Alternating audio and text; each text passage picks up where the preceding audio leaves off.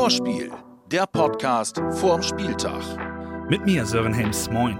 Heute mit dem 22. Spieltag bei RB Leipzig. Herzlich willkommen, schön, dass ihr wieder reinhört beim Vorspiel. Auch heute mit den Stimmen aus der Mannschaft, mit einem Preis von unserem Partner Umbro und natürlich unserem Ailton. Und ja, Leute, aktuell fällt es wirklich schwer, sich aufzuraffen und wieder positiv zu denken.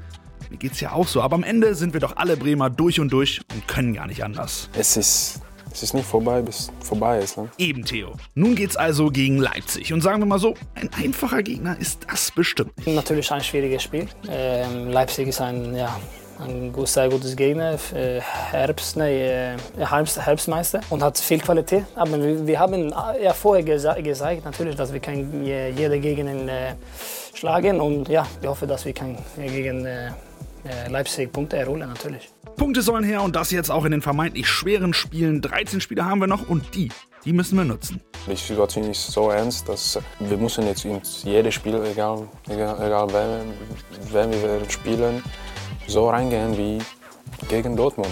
Also wir sind jetzt in dieser Lage momentan. Und wenn man sich die vergangenen Wochen so anschaut, ist es vielleicht ein Vorteil, dass da jetzt eine Mannschaft gegenübersteht, die selber das Spiel machen will. Ja, vielleicht haben wir auch ein bisschen mehr Konter spielen gegen, gegen Leipzig und vielleicht in diesem Moment äh, so ist das eine gute gutes Idee. Vielleicht. vielleicht eine gute Idee. Das Thema dieser Woche war aber das Kurztrainingslager in Leipzig. Schon Mittwoch ist das Team zum Auswärtsspiel gefahren, um sich fokussiert auf das nächste und dann auch auf die kommenden zwölf Spiele vorzubereiten.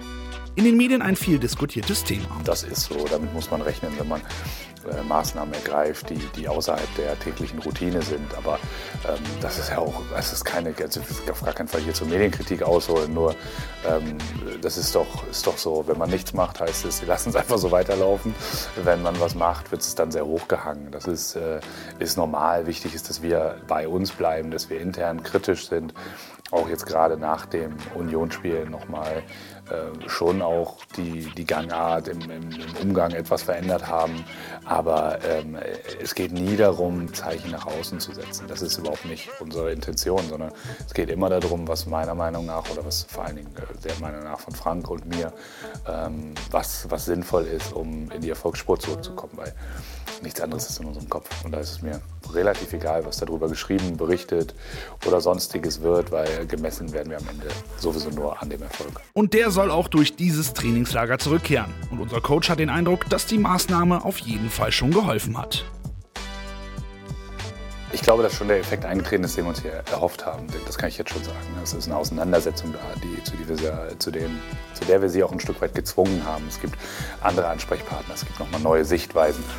Und äh, deshalb glaube ich schon, dass dieser Effekt eingetreten ist, den, den wir uns von diesem äh, Kurztrainingslager erhofft haben. Aber ähm, man muss auch noch mal deutlich sagen, ähm, wichtig ist am Samstag und die nächsten zwölf Spiele nach Samstag. Und dafür ist das hier ein kleiner Baustein. Und ähm, er zeigt hoffentlich, und das ist auch das Signal an die Mannschaft, nochmal nicht nach außen, sondern an die Mannschaft, es ist, äh, es ist jetzt keine Zeit mehr auf irgendwas zu warten und wir sind bereit als sportliche Leitung alles anzugehen, um, äh, um diese Situation zu bewältigen. Und dementsprechend ist das, glaube ich, auch ein wichtiges Signal in Richtung der Mannschaft.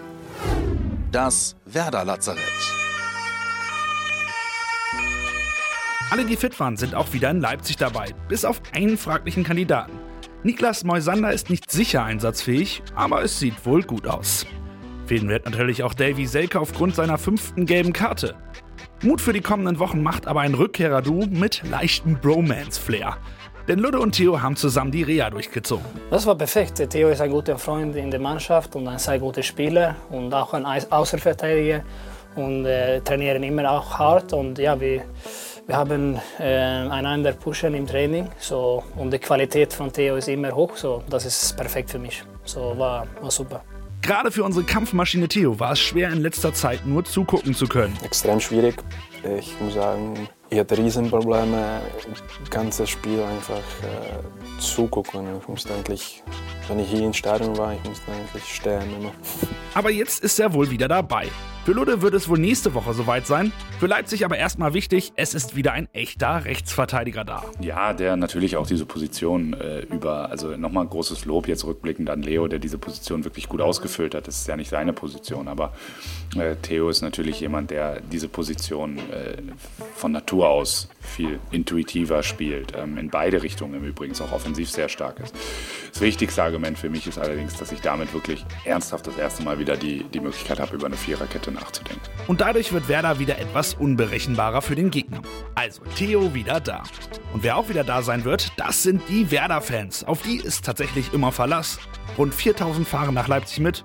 Und gerade jetzt, da ist der Support unglaublich wichtig. Sehr wichtig. Äh, man, kann, man kann vielleicht, äh, ja, jedes Spiel wir haben, ist, ist äh, unsere Fans da und ja, immer nach dem Spiel, äh, wenn wir haben scheiße gespielt, sind sie da, wenn wir haben gut gespielt und sie sind immer da und wir müssen zusammenhalten und äh, unsere Fans äh, ist, ja, ist unglaublich. Und weil ihr alle so unglaublich seid, gibt's auch heute wieder einen Preis.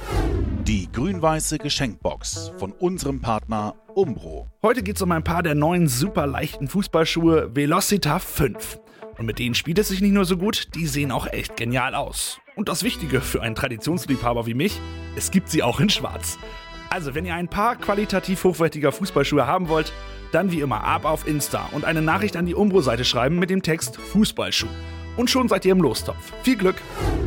Die Gegneranalyse. Rasenballsport Leipzig. Ein Verein mit, sagen wir mal, sehr übersichtlicher Tradition, aber sportlich aktuell ziemlich erfolgreich. Tabellenplatz 2 in der Liga, Achtelfinale in der Champions League. Zuletzt gab es aber auch das Ausscheiden aus dem Pokal und nur zwei Punkte in den letzten drei Spielen. Gut, da war auch Gladbach dabei und am Sonntag die Bayern. Aber vielleicht erwischt man die Leipziger ja in einer Saisonphase, wo sie ein bisschen Probleme haben. Ich habe Sonntagabend auch Fernsehen geguckt und äh, zugegebenermaßen gab es so 20 Minuten in der ersten Halbzeit, wo das Spiel vielleicht auch klar hätte Richtung München kippen können, aus meiner Sicht.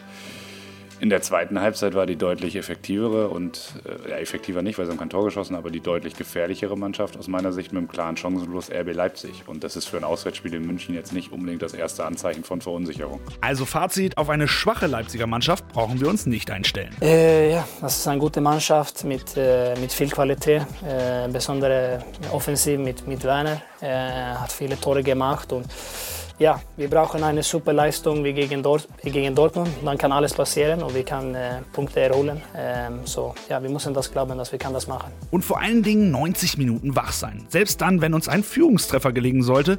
Denn RB holte in dieser Saison schon 13 Punkte nach Rückstand. Gerade für Bremen eine gefährliche Sache, denn unsere Grün-Weißen haben schon 19 Punkte nach Führung verspielt. Um das mal einzuordnen. Hätten wir all diese Spiele gewonnen, ständen wir mit 36 Punkten auf dem sechsten Platz. Aber wie Lothar Matthäus es so schön gesagt hat, wäre, wäre Fahrradkette. Der Song des Spieltags. Tja, auch wenn es schwerfällt, wir sind doch am Samstag alle wieder dabei und fiebern mit. Egal ob im Stadion, am Radioapparat oder vorm Fernseher. Wir können doch gar nicht anders, denn wir alle, wir haben grünes Blut in den Adern. Deswegen unser Song des Spieltags von Gloria, Grünes Blut.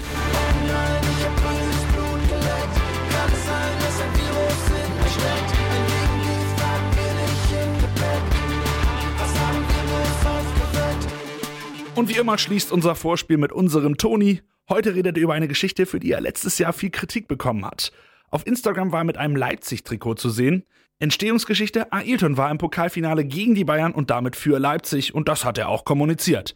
Was dann gefolgt ist, ach, das erklärt er besser selbst. Hier ist er, unser Ailton. Das ist Kugelblitz, das ist Ayrton-Anekdote. Vor Spiel Leipzig gegen Bayern, Pokalfinale, und ein Journalist von Leipzig hat zu mir gefragt, dreimal mit Bremen Pokalfinale, einmal mit Schalke und ich kenne dieses Finale und habe zu mir gefragt, Toni, äh, was du denkst, Leipzig hat ein, eine Chance gegen Bayern, diese Pokal äh, gewinnen. Äh, ich habe eine sehr positiv für, für, für Leipzig, ein Video, sehr positiv. Ich, ich bin ohne Bayern, ich will nicht Bayern. Und wenn Bayern spielt, egal, ist immer ohne Bayern. Verstehst du mein? Geburtstag, 19. Juli, hier in Bremen, ich glaube bei, bei, bei Pedro, glaube an die andere, gibt es ein Paket. Und im Paket steht eine Dose Red Bull, eine kleine Tasche und ein Trikot. und steht hinter Ayrton 32. Ähm, das ist so sympathisch von, von, von die Aktion von Club. Sehr sympathisch.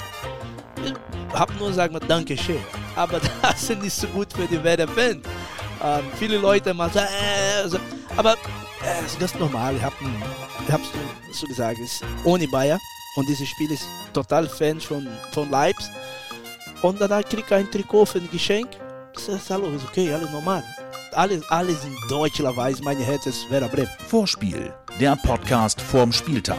Jetzt abonnieren und keine Folge mehr verpassen.